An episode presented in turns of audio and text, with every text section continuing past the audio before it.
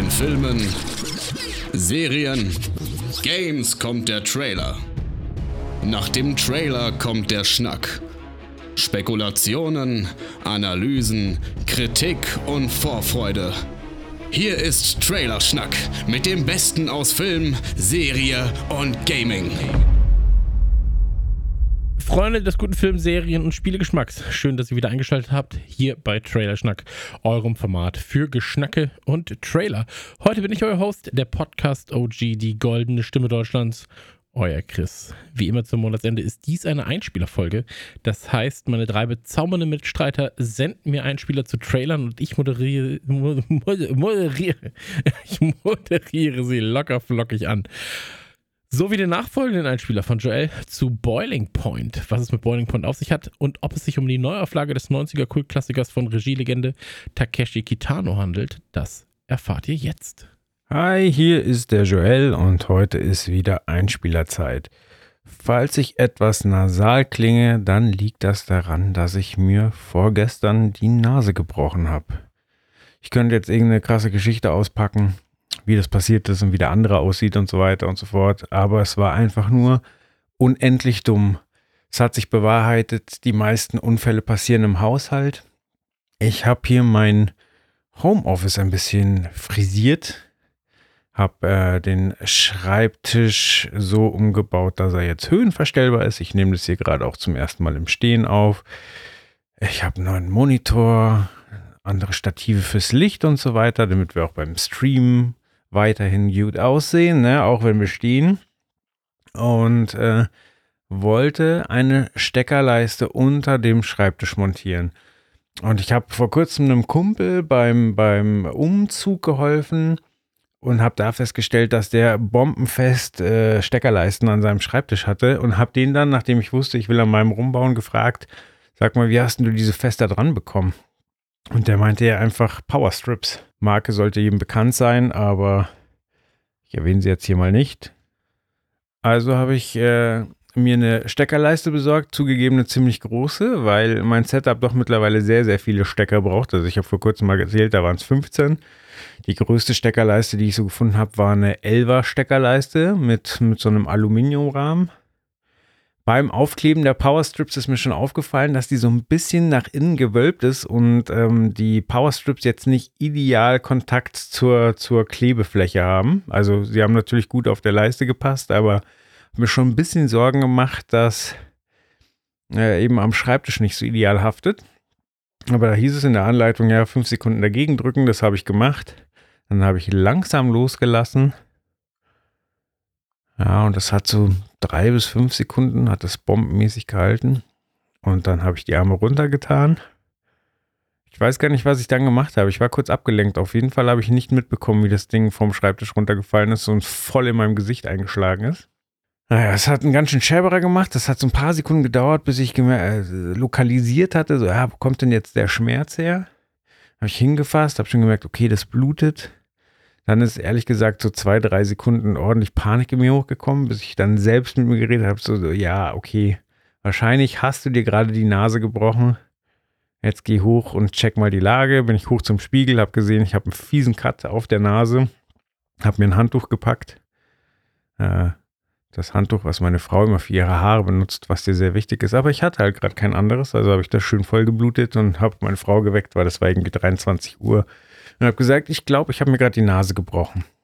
War mir ehrlich gesagt nicht ganz sicher. So, es hatte sich schon so ein bisschen so angefühlt, aber ich hatte jetzt noch nicht viele Brüche, deswegen war ich mir nicht sicher und dachte, okay, Krankenhaus, dann röntgen die das.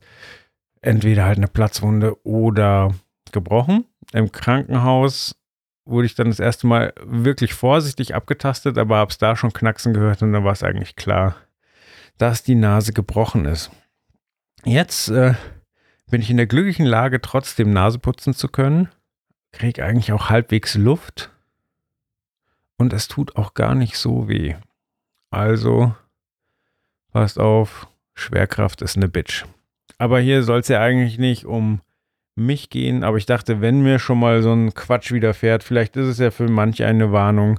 Schwerkraft unterm Schreibtisch liegend, sollte man vorsichtig sein.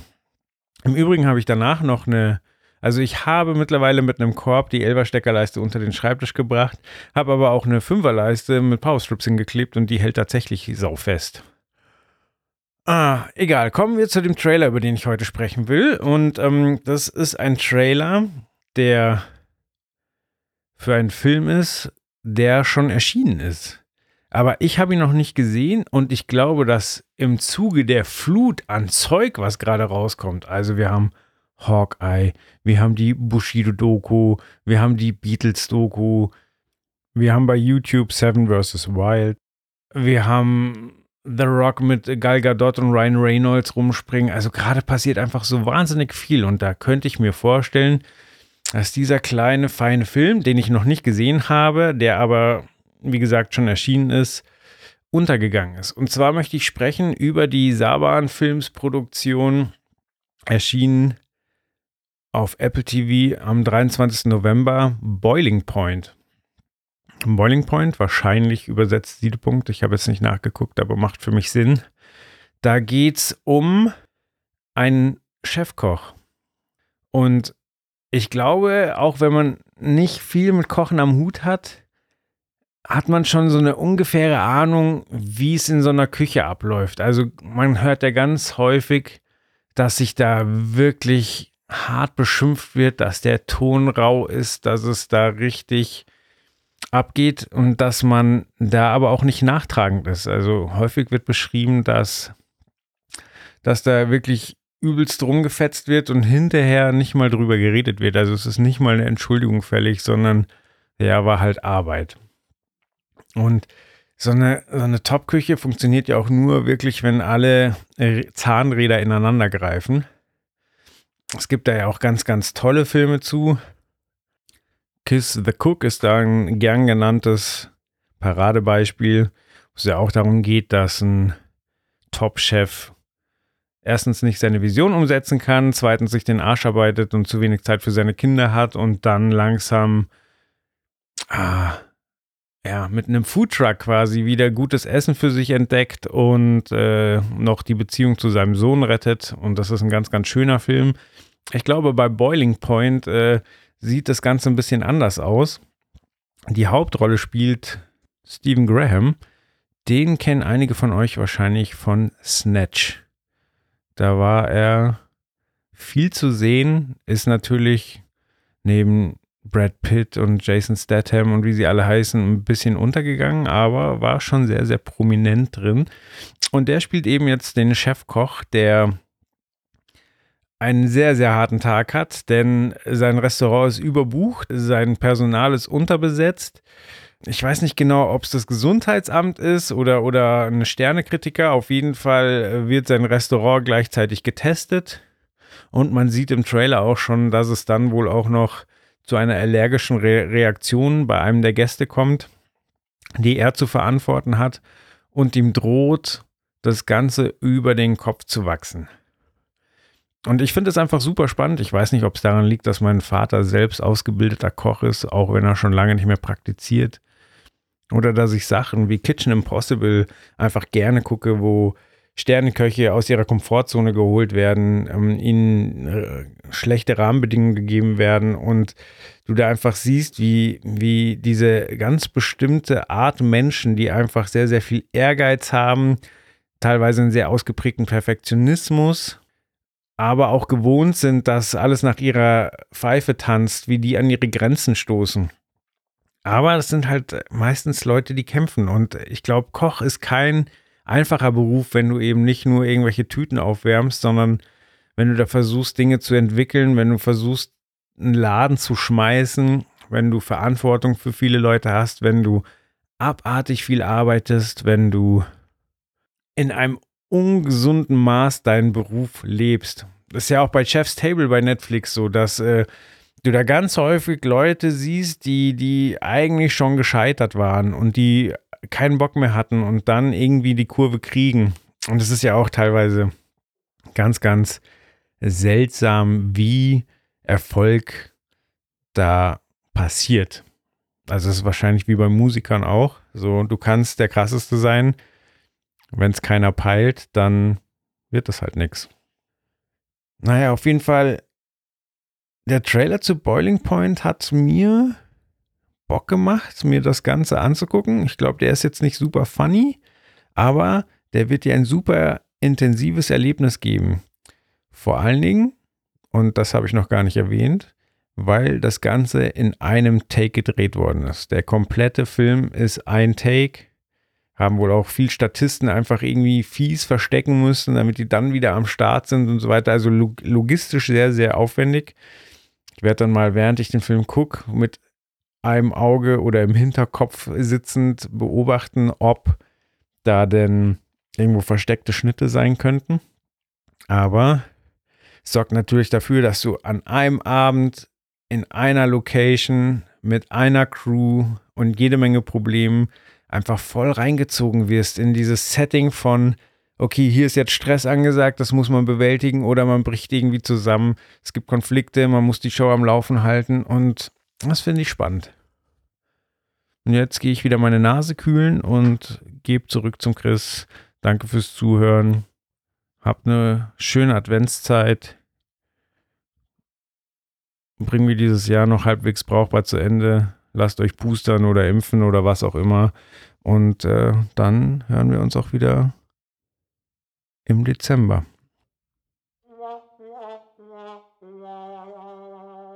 Ja, so viel zu, wir hören uns im Dezember.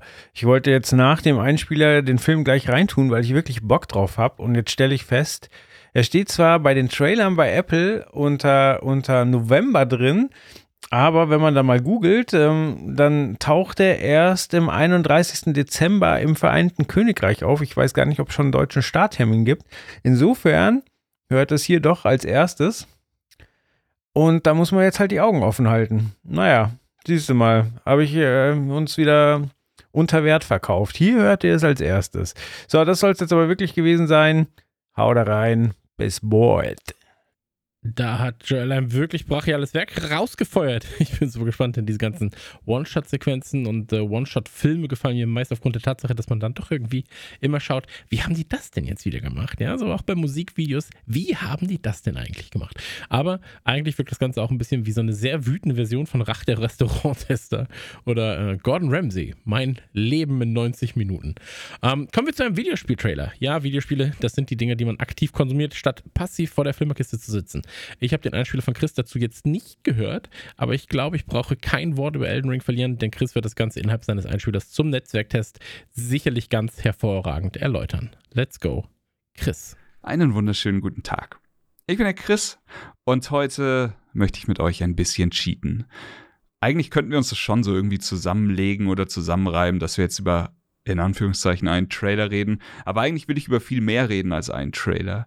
Und zwar über den Network-Test von Elden Ring, der vor zwei Wochen stattgefunden hat. Es war, ähm, glaube ich, ein, zwei Tage nach der letzten regulären Aufzeichnung von uns. Deswegen, wir hören uns seitdem ja das erste Mal. Ist es schon in Ordnung, denke ich. Ganz kurz nochmal Elden Ring, was war das eigentlich? Elden Ring ist ein Open-World-Action-Rollenspiel aus der Feder von Dark Souls-Schöpfer Hidetaka Miyazaki. Zusammen mit From Software entwickelt er seit mehreren Jahren an dem Spiel, doch damit nicht genug ähm, für die Story oder in Videospiel-Terms Lore hat er sich George R. R. Martin zur Seite geholt. Man darf also gespannt sein, was da alles auf uns wartet. Und gespannt ist wahrscheinlich das richtige Wort dafür, äh, war ich auch vor dem Network-Test. Also wir müssen kurz ein bisschen zurückspringen. Man hat von Elden Ring ein bisschen was gesehen. Man hatte einen, ich sag mal, sehr geheimnisvollen Teaser-Trailer gesehen, dann gab es lange nichts, dann gab es geleaktes Footage, was man aber am besten auch einfach an der Seite liegen lässt, denn eigentlich wollen wir ja nur das sehen, was From Software auch bereit ist, uns zu zeigen. Es gab große Trailer, die dann schon ein bisschen mehr gezeigt haben, auch dass man hier mit Beschwörungen arbeiten kann, dass Koop wieder eine Rolle spielt, dass man invaded werden kann. Das Ding ist, aber das war es halt dann auch schon. Es war trotzdem immer noch ein Riesenfragezeichen bis vor ganz kurzer Zeit. Denn da gab es einen 15 Minuten ähm, quasi Network-Test-Trailer, der ein bisschen Hand in Hand ging mit, dem, mit der Meldung, dass auch Elden Ring leider verschoben wurde von Januar in den Februar, also nicht so schlimm. Ähm, aber wir haben viel gesehen und wir haben richtiges Gameplay-Material gesehen, nicht nur Trailer Gameplay-Material. Und das hat richtig Lust auf mehr gemacht. From Software und Bandai Namco haben dann zu einem Network-Test aufgerufen. Es ist aber ein Closed Network-Test gewesen. Das heißt, du musstest Glück haben, auserwählt zu werden. Du konntest dich halt anmelden. Und äh, wie es der Zufall will, hatte ich sehr viel Glück. Ich wurde aus, ausgewählt und ich war wirklich aufgeregt wie ein kleines Kind. Die Zeiten vom Network-Test waren halbwegs unmenschlich. Also man hatte immer drei Stunden Slots und dann wieder einen halben Tag oder einen Dreivierteltag nicht. Aber es war quasi auf das ganze Wochenende ausgelegt und man konnte, ich glaube, angefangen hat es äh, mittags, dann am nächsten Morgen um 4 Uhr, von 4 Uhr morgens bis 7 Uhr morgens, also Wecker stellen, dann an demselben Tag abends nochmal um 11 Uhr rum. Und äh, so ging es dann weiter und zog sich in fünf Slots durchs ganze Wochenende. Man hatte aber sehr viel zu tun. Das hat man schon beim ersten Mal anspielen gemerkt. Ähm, sie haben ihm hier richtig ein Gebiet gegeben. Nicht einfach nur so ein schlauchiges Level oder sowas, sondern einfach gesagt, wir haben nicht viel zu verbergen. Komm, schaut euch das doch einfach alle mal an. Und genau so hat es halt richtig viel Spaß gemacht. Weil es eben genau das ist, was Elden Ring anders macht als andere From Software-Titel. Eben vielleicht ein bisschen diese Breath of the Wild-Formel, die halt bei dem letzten Zelda-Ableger schon so wahnsinnig gut funktioniert hat. Es ist eine Open World. Was für mich aber besonders wichtig ist, diese Open World ist nicht gespickt mit Belanglosigkeiten. Also es ist nicht einfach nur groß der Größe wegen oder damit man irgendwo in einem Videospielmagazin damit angeben kann, wie viel größer man ist als andere Konkurrenten. Es ist einfach wirklich so, dass alles irgendwie seinen Platz hat. Alles hat seinen Grund, warum es irgendwo ist. Und ich bin nicht wirklich, ich bin nicht einmal irgendwie 50 Meter in irgendeine Richtung gegangen, ohne dafür belohnt zu werden. Und das ist dann für mich eine Open World, die funktioniert. Und äh, das hat mich super glücklich gemacht. Und das war für mich die größte Fallhöhe. Die zweite Sache ist, ist es dann noch ein, in Anführungszeichen, Dark Souls Ableger oder ich meine, ein, ist es ein From Software Spiel, wie man es erwarten würde, wenn man die letzten Releases ansieht? Ja, ist es auf jeden Fall. Du hast immer noch abgefahren schwere Gegner. Ähm, du hast immer noch diesen, dieses Feeling, diesen Look. Es ist ein bisschen so, als wäre Elden Ring zugänglicher für viele. Ähm, da muss man kurz ausholen, das ist eine große Kritik an dem ganzen From Software Franchise, dass es sehr, sehr interessant ist, aber dass die Zugänglichkeit halt hapert. Dass viele Leute wirklich eintauchen wollen in die Universen, die ähm, Miyazaki hier schafft. Aber das ist halt einfach dass sie diesen Weg der Qual in Anführungszeichen nicht gehen wollen, der halt dafür nötig ist. Und ich sehe in Elden Ring eine Riesenchance dafür, dass wir hier einfach dieses Try-Hard Gatekeeping ein bisschen zur Seite schieben und dass einfach der Platz für jeden, der Bock drauf hat, größer wird. Denn die Möglichkeiten, die man hier in der Hand hat, sich das Spiel einfacher zu machen, sind super vielseitig. Du kannst deine Freunde zur Hilfe beschwören. Du kannst NPCs mit in den Kampf nehmen, aber nicht so mühsam wie früher, dass du sie irgendwo vom Boden kratzt, sondern du hast hier wirklich die Wahl. Du hast sie als, als Inventar-Items dabei. Du kannst drei Wölfe beschwören, die super flink sind, die fast nicht getroffen werden können und so für sehr viel Abwechsel äh, Ablenkung sorgen. Du kannst einen ganzen Mob mit Fackeln irgendwo reinwerfen, der einfach alles irgendwie in Brand setzen will. Und äh, es macht einfach wahnsinnig viel Spaß. Die Magie ist super mächtig. Du kannst jetzt ähm, deinen Waffen noch sogenannte äh, Kriegsaschen hinzufügen, dass du sie quasi noch in eine Richtung tendieren lässt. Das ist halt so, als hätte man noch viel mehr Weapon Stances, als es damals gab. Und das ist schon mal eine riesen positive Sache für mich. Einfach, ich kann mir das Spiel so schwer machen, wie ich will, klar. Ich muss das alles nicht verwenden, aber es gibt die Möglichkeit für jeden, sich dieses Spiel anzuschauen. Und deswegen finde ich es auch so wichtig, dass wir jetzt hier noch mal kurz darüber reden. Dark Souls oder alles, was mit From Software zu tun hat, liegt in dieser Schublade, in die es eigentlich gar nicht reingehört. In dieser, das brauchst du eigentlich gar nicht anfangen, wenn du nicht der härteste Sack auf diesem Planeten bist oder das ist einfach ein wahnsinnig schwieriges Spiel. Das ist es schon bei den Grundspielen nicht. Du kannst also, du kannst dir auch ein Dark Souls super einfach machen. Aber ich glaube, in Elden Ring geht es noch mal ein bisschen weiter. Ich glaube, die Welt ist es wert, äh, erkundet zu werden. Die Lore, die ich bis jetzt mitgekriegt habe, ist absolut fantastisch. Es macht wirklich Spaß, jeden Stein umzudrehen. Und ich hoffe einfach, dass, dass das hier sowas wie ein kleiner Anstoß ist für viele, die mit der Serie noch nicht so richtig viel anfangen konnten oder bewusst einen Riesenbogen darum gemacht haben, zu sagen, ey, Vielleicht schaue ich mir Elden Ring doch nochmal an. Vielleicht verstehe ich ja dann auch dieses riesige Fass, das immer aufgemacht wird, wenn irgendwer davon erzählt, wie wahnsinnig krass diese From Software Spiele sind. Ähm, Vielleicht ist das hier ein schöner Startschuss. Ich kann nur sagen, alles hin von den Bossfights, die Welt, das Erkunden zu Fuß, das Erkunden auf dem Pferd, die kleinen Dungeons, die, die es jetzt gibt in dieser Welt, ähm, die verschiedenen Arten, wie man durch das Spiel streift. Das ist ja ein Rollenspiel. Man kann zaubern, man kann mit schweren Waffen spielen, man kann mit flinken Waffen spielen, man kann sich auch dem Glauben widmen oder der Pyromantie oder sowas. Das ist alles super vielseitig und macht wahnsinnig viel Spaß. Es gibt World-Bosse, es gibt normale Bosse, es gibt Dungeons, es gibt diese Open-World-Areale oder beziehungsweise die Dungeons sind eher die Areale, die Open World ist einfach die offene Welt. Und im Endeffekt, als kleine Zusammenfassung, fühlte sich Elden Ring für mich an wie ein riesiges Best-of von allen From Software-Titeln der letzten zehn Jahre. Und man hat auch wirklich aus jedem Franchise, also oder aus jedem Spiel was Kleines mitgenommen, was eben da gut funktioniert hat, hat es vielleicht noch ein bisschen verbessert. Du hast die Chalice Dungeons aus Bloodborne, die jetzt hier einfach normale Dungeons sind und äh, nicht zufällig designt wurden. Du hast die Weapon Stances von Dark Souls 2. Du hast Schleichen und Springen von Sekiro. Du hast Poise Hyper Armor von Dark Souls 1 und du hast einfach sehr viel vom Gameplay von Dark Souls 3 von der Geschwindigkeit und wie sich's anfühlt. Und alles in allem ist es halt einfach ein wundervoller Best-of-Mix, der es vielleicht schafft, alle Lager irgendwie für sich zu vereinen und unter einem Banner zu versammeln. Ich habe wahnsinnig viel Lust auf das Hauptspiel, das im Februar, ich glaube 25. Februar erscheint. Bis dahin werden wir vielleicht noch das ein oder andere davon sehen. Ich hoffe ja auch immer noch, dass es vielleicht noch einen Network-Test gibt, der dann offen ist, wo man sich nicht äh, für anmelden muss. Und ansonsten vielen Dank fürs Zuhören bei meiner kleinen Ich vermisse Elden Ring so sehr Therapiesitzung und viel Spaß mit dem Rest der Folge. Ich war der Chris, reingehauen. Gut, ich habe nichts mehr hinzuzufügen, außer der Tatsache, dass ich nicht gerafft habe, dass es tatsächlich Multiplattform ist. Ähm, ich habe das Ganze so krass mit Sony verknüpft, wahrscheinlich, weil dort das erste Mal auf einer PK von Elden Ring die Rede war. Ähm, die Magie der Erstaufführung, wie wir sie in unserem E3-Cast besprochen haben. Die Magie der Erstaufführung gibt es auch im Theater, in Musicals und bei Konzerten. 1877 wurde das Ballett Schwanensee von Piotr Ilyich Tschaikowski uraufgeführt. Das habe ich irgendwann mal gelernt und nie vergessen. Warum, weiß ich eigentlich gar nicht. Aber immer wenn ich das Wort Schwan höre, muss ich unweigerlich an diesen random Fakt denken.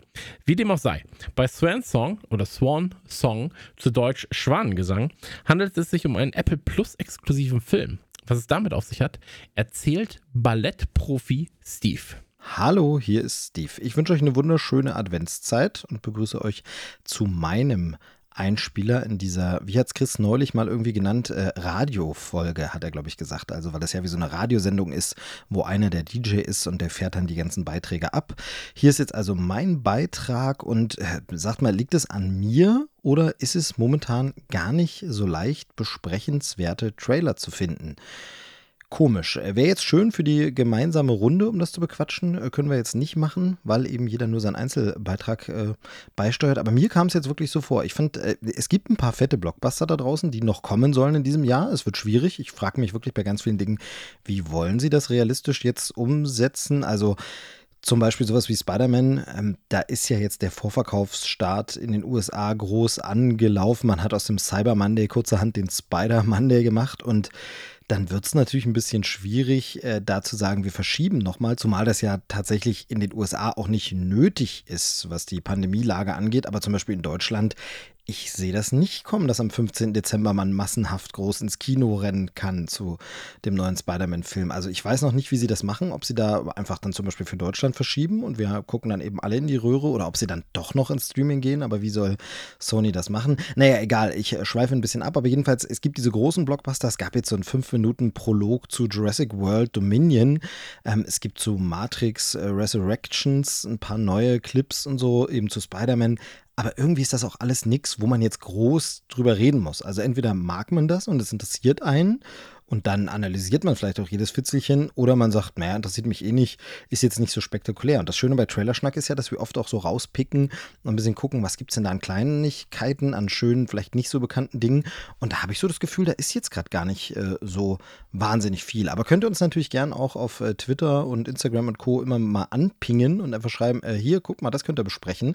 Haben wir öfter für Folgen auch schon von euch so Anfragen quasi bekommen. Sagt doch mal was zu dem Trailer oder wie findet ihr das? Also äh, macht es gern mal. Ich habe dann doch was gefunden. Und zwar ähm, Apple TV Plus ist weiterhin umtriebig und veröffentlicht Zeug. Ich glaube, alle Streamingdienste. Ich glaube, da wird man momentan am ehesten fündig. Und da kommt ein Film raus, der nennt sich Schwanengesang. Also ganz anspruchsvoll, klingt ein bisschen nach Oper oder Ballett oder so. Swan's Song im Original.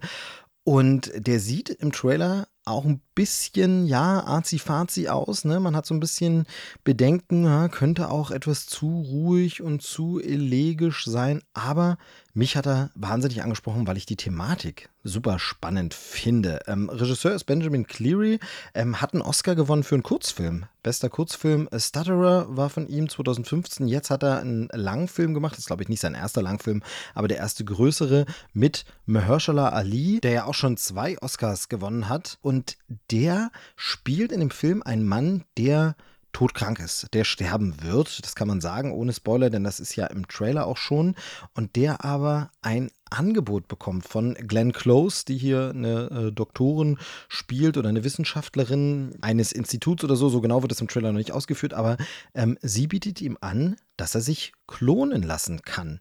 Und klonen so, wir erinnern uns alle an Schwarzenegger, Six Day und so, tatsächlich klonen inklusive Übertragung aller Gedanken, Erinnerungen, Gefühle, alles also man erstellt quasi eine Kopie von ihm. Und der könnte dann, dieser Klon, ohne die Krankheit und ohne Gefahr des Todes äh, einfach weiterleben und nahtlos den Platz übernehmen. Und das ist natürlich ein gutes Angebot für die Familie. Ähm, die, die Fra seine Frau wird gespielt von Naomi Harris und es gibt dann auch noch einen Sohn in der Familie. Also für Frau und Kind wäre das natürlich toll, wenn die nahtlos im Grunde mit der Kopie des Originals weiterleben können, das ja auch jetzt nicht zu unterscheiden ist. Aber das Problem ist natürlich, äh, und das macht der Trailer schon deutlich und macht es schon auf, dieses Thema, dass er ja, er wird zwar sterben, aber er ist ja jetzt nicht ausgeschaltet, sondern mit dieser Kopie, also er wird nicht rüber übertragen aus dem einen Körper in den anderen und seine Seele und sein Geist sind da drin, sondern es gibt ihn dann zweimal. Und was macht man dann jetzt? Will man dann wirklich, sagt man dann, gut, okay, jetzt bringe ich mich um und das war's?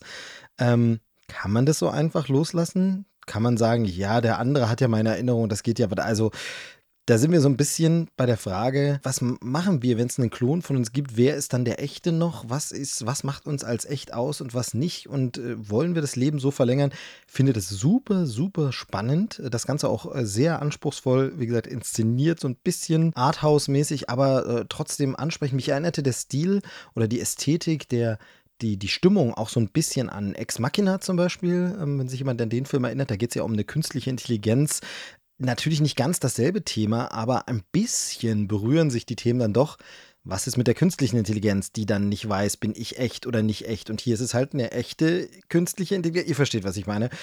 Also ich finde, das sieht sehr, sehr spannend aus. Sehr, sehr interessant. Schwanengesang, Swan Song auf Apple TV Plus soll wohl am 17. Dezember äh, rauskommen. Dort veröffentlicht werden, kann man dort dann streamen. Und ich werde auf jeden Fall mal reinschauen. Ähm, wirklich interessantes Thema, interessant umgesetzt, äh, sehr anspruchsvoll, aber auch nicht abgehoben. So wirkt es zumindest im Trailer. Äh, ich finde es spannend. Habe da also doch noch was ausgemacht, worüber ich sprechen konnte. Ja, ich bin gespannt, was die anderen Jungs thematisieren und vorstellen, weil wie gesagt, irgendwie fiel es mir nicht so leicht, den vielleicht dann schon und äh, damit verabschiede ich mich auch schon für diesmal. Bis zur nächsten Folge, wenn wir dann wieder in illustrer Runde miteinander plaudern. Zurück an Chris. Macht's gut. Tschüss, sagt der Movie Steve. Ich dachte kurzfristig bei der Anmoderation, Steve nennt sich Steve und nicht Movie Steve. Ich hab's geschafft. Ja, meine Kritik kam an. Aber dann sagt er am Ende nochmal, Tschüss, sagt der Movie Steve. Deswegen dann doch nur eine Premiere und zwar die, dass er den kürzesten Einspieler hatte. Ähm, auch das natürlich mal ein Wunder. Äh, und ich möchte noch an dieser Stelle kurz über den Trailer reden. Ähm, der Trailer ist hier aber eher Mittel zum Zweck, denn unser aller Liebling, Megan Fox, spielt die Hauptrolle in äh, dem Thriller Till Death oder auf Deutsch Till Death, bis dass der Tod uns scheidet, damit der dumme Deutsche auch versteht, worum es eigentlich geht. Ähm, das Ding ist bereits als Digital-Download verfügbar und erscheint Anfang Dezember auf Blu-ray und DVD. Ähm, ich habe den Trailer dazu das erste Mal gesehen auf dem Fantasy Filmfest und da lief er For the Sadness, äh, dessen Review ihr in der vergangenen Folge von Trailer Schnack hören könntet wenn ihr wollt. Und bei dem Trailer zu Till Death dachte ich mir, es sind schon geile Bilder, super trostlos, richtige Einöde und in Sachen Story könnte das Ganze recht spannend sein. wenn man auch schon im Trailer erkennen konnte, dass einige Situationen im Film wohl mit der Gartenschere gestrickt waren. Und äh, machen wir es kurz. Junges Paar fährt an einen weit entfernten Ort zu einem Überraschungsurlaub. Frau muss sich die Augen verbinden, ist ja schließlich eine Überraschung. Vor Ort kettet sich der Mann in der Nacht an seine Frau. Als sie aufsteht, schießt er sich in den Kopf. Der Trailer zeigt dann nahezu die gesamte Geschichte und das Cover des Films zeigt original eine Interpretation des letzten Shots des Films. Und da frage ich mich manchmal, wenn der Trailer schon nahezu alles zeigt, das Cover dann am Ende sogar das Ende verrät und im Film auch keinerlei großen Aha-Momente vorkommen, für wie dumm will man den Zuschauer denn eigentlich verkaufen? Weil bis auf die stellenweise wirklich schönen Einstellungen bietet der Film keinerlei Überraschungsmomente, keinen Mehrwert und äh, wenn man auch nur ein einziges Bild vom Trailer gesehen hat, dann kennt man die Geschichte. Ähm, deswegen meine Empfehlung bei Till Death, wartet, bis das Ding auf dem Streamingdienst äh, verfügbar ist und dann ist es okayes Futter für einen Filmabend. Ähm, vielen Dank fürs dabei gewesen sein. Gebt uns gerne 5 Sterne auf iTunes und schreibt mir via chris.radionukular.de oder geht auf mein Instagram-Profil und tippt mir eine DM, wenn ihr Bock auf super limitierte Trailer-Schnack-Hoodies hättet. Keine Ahnung, wo die Anfrage jetzt auf einmal herkam, aber hey, Idee muss man haben und ähm, man muss sich für 2022 ja auch mal ein bisschen ausprobieren, ja, und gegebenenfalls auch ein bisschen expandieren. Also, das war's auch schon. Jetzt kommt das Outro und ähm, ab die Post bis zur nächsten Ausgabe im Dezember. Das war Trailerschnack. Bis zur nächsten Ausgabe.